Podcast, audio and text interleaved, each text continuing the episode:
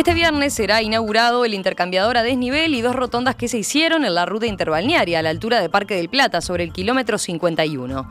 La actividad protocolar está prevista a las 18.30 horas en el mismo lugar y asiste el presidente de la República, según indica la agenda oficial.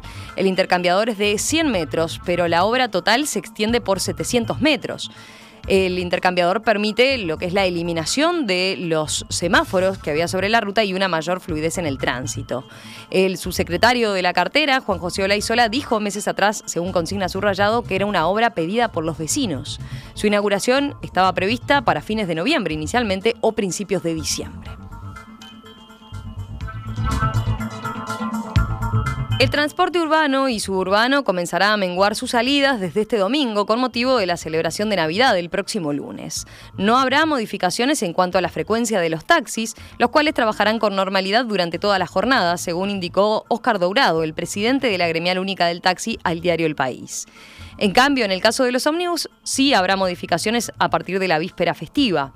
Desde la Unión de Trabajadores de CUTSA informaron que la última salida de ómnibus urbanos será el domingo a las 19.29 y que no se trabajará el lunes 25. En el caso de las líneas interdepartamentales y diferenciales de esta misma empresa, las últimas salidas están previstas entre las 16 y las 18.30 horas. En el caso de las cooperativas de transporte, allí se dio una unificación de su última salida para la hora 17.29.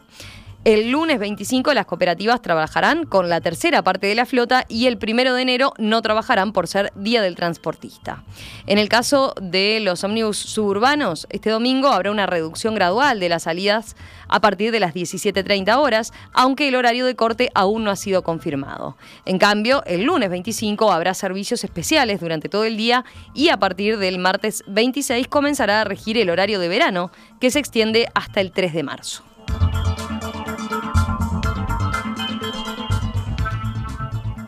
Hasta hoy están abiertas las inscripciones para educación inicial y para primer año escolar de la Dirección de Educación eh, Inicial y Primaria, según recordó la ANEP, la Administración Nacional de Educación Pública.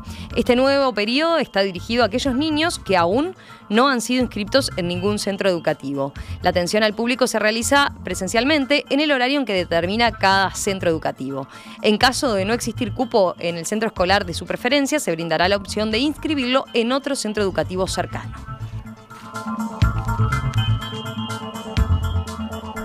La Corte Electoral aprobó el Partido Constitucional Ambientalista, fundado por el ex diputado de Cabildo Abierto Eduardo Lust. El legislador anunció su candidatura a la presidencia por el nuevo partido.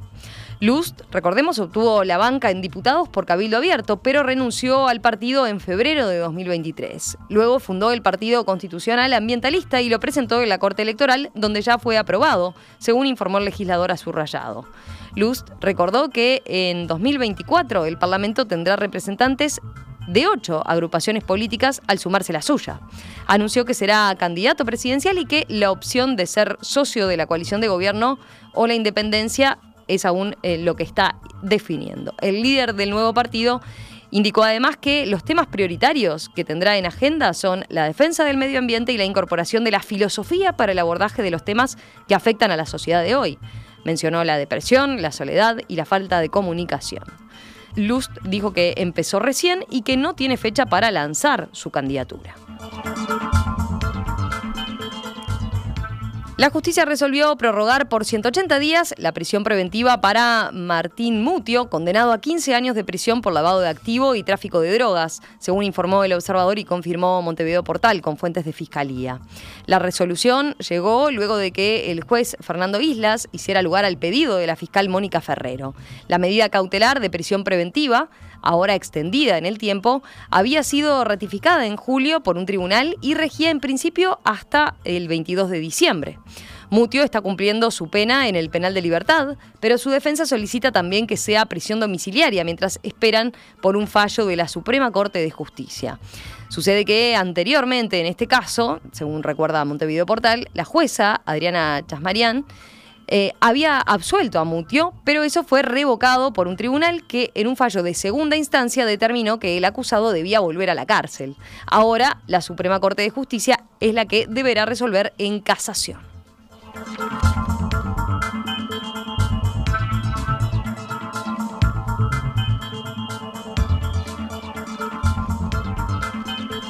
Varios precandidatos presidenciales ya declinaron la oferta de contar con protección y coordinación de medidas de seguridad personal por parte del Ministerio del Interior. El ofrecimiento, consignado por el observador, había sido realizado mediante una carta enviada a todos los comandos por el ministro Nicolás Martinelli. El rechazo a la propuesta gira en torno a argumentos similares. El colorado Gabriel Gurméndez agradeció el ofrecimiento, pero dijo que consideraba mejor que los recursos policiales se destinaran a otras prioridades. Lo mismo respondió, según el diario El País, el nacionalista Jorge Gandini, que entendió prioritario que la policía cuide a la gente. El ofrecimiento también fue rechazado por el cabildante Guido Manini Ríos, los colorados Andrés Ojeda y Guzmán Acosta y Lara y los frente amplistas Carolina Cose y Andrés Lima. En tanto, la nacionalista Laura Raffo fue la única que eh, se manifestó afín a aceptar el ofrecimiento para contar con seguridad personal en actos multitudinarios. Al entender, dijo que es correcto profesionalizar más la seguridad en Uruguay en este tipo de contextos. El ministro de Transporte y Obras Públicas, José Luis Falero, estimó que los 112 nuevos radares instalados desde mediados de este año en las rutas nacionales podrían generar una recaudación anual de hasta 40 millones de dólares al año. El ministro realizó este cálculo basado en la estimación de un infractor por cada 150 vehículos.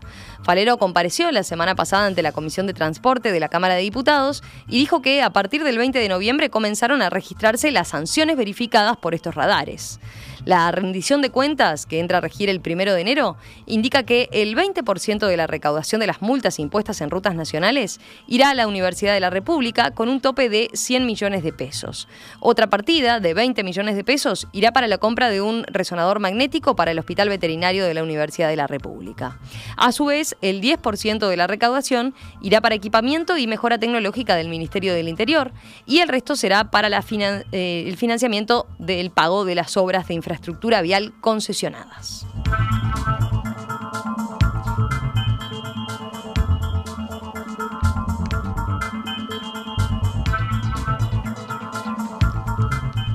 La última encuesta de opción indicó que si las elecciones nacionales fueran el próximo domingo, el Frente Amplio recibiría el 44% de los votos, el Partido Nacional el 30% y el Partido Colorado el 6%. Cabildo Abierto obtendría 3%, el Partido Independiente 3% también y el Partido Ecologista Radical Intransigente 1% el 6% votaría en blanco o anulado, con un 7% de indecisos. La encuesta fue difundida ayer en Telenoche y realizada entre el 4 y el 20 de noviembre. Se refleja que el Frente Amplio supera por dos puntos a la suma de los partidos que conforman la coalición de gobierno y crece dos puntos con respecto a la medición de agosto. Según opción, en un escenario definido con Yamandu Orsi como candidato, el Frente Amplio y el oficialismo empatan en intención de voto con 45% cada uno. Con Carolina Cose como candidata, la coalición de gobierno supera a la coalición de izquierdas por 10 puntos. Seguimos con más números. La última encuesta de equipos indicó que si las elecciones internas fueran el próximo domingo, Yamandu Orsi recibiría en el Frente Amplio el 48% de los votos, Carolina Cose 35%, Mario Vergara 9% y Andrés Lima 5%. La muestra, divulgada ayer en su rayado, reflejó los datos de una encuesta con preguntas guiadas sobre precandidatos ya confirmados. En un escenario alternativo donde los consultados podían mencionar a un postulante de su preferencia, José Mujica se ubicó tercero superando a Vergara y a Lima. En el caso del Partido Nacional, Álvaro Delgado recibiría el 48% de los votos, Laura Raffo 24% y Jorge Gandini 2%. En un escenario abierto, Juan Sartori, que no descartó postularse, recibiría 11% de las preferencias. Y en el Partido Colorado, Robert Silva obtendría el 34% de los votos, Tabaré Viera 15%, Gustavo Subía 14%, Andrés Ojeda también 14%, Gabriel Gurméndez 8% y Guzmán Acosta y Lara 2%. En un escenario abierto, Pedro Bordaberry lideraría holgadamente las preferencias.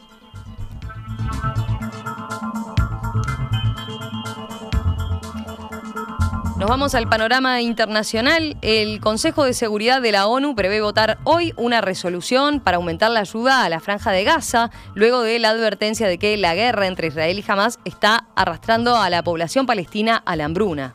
El borrador pide medidas urgentes para permitir inmediatamente el acceso seguro y sin obstáculos de la ayuda humanitaria y también para crear las condiciones para un cese duradero de las hostilidades, según indica la agencia France Press. Pero no pide un fin inmediato de los combates.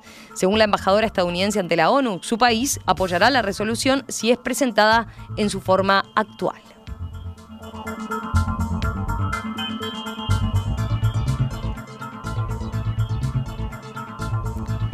En Estados Unidos, el presidente Joe Biden firmará hoy un decreto que permitirá imponer sanciones a bancos extranjeros que apoyen los esfuerzos bélicos de Rusia en Ucrania, según informó la Casa Blanca.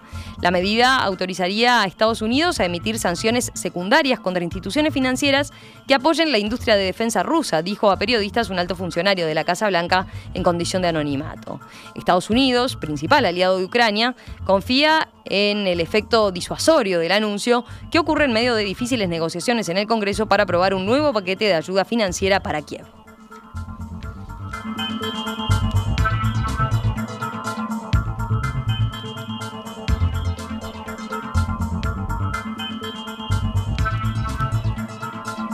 Vamos cerrando noticias al mediodía por hoy. Esta es Radio Mundo, 1170 AM. ¡Viva la radio!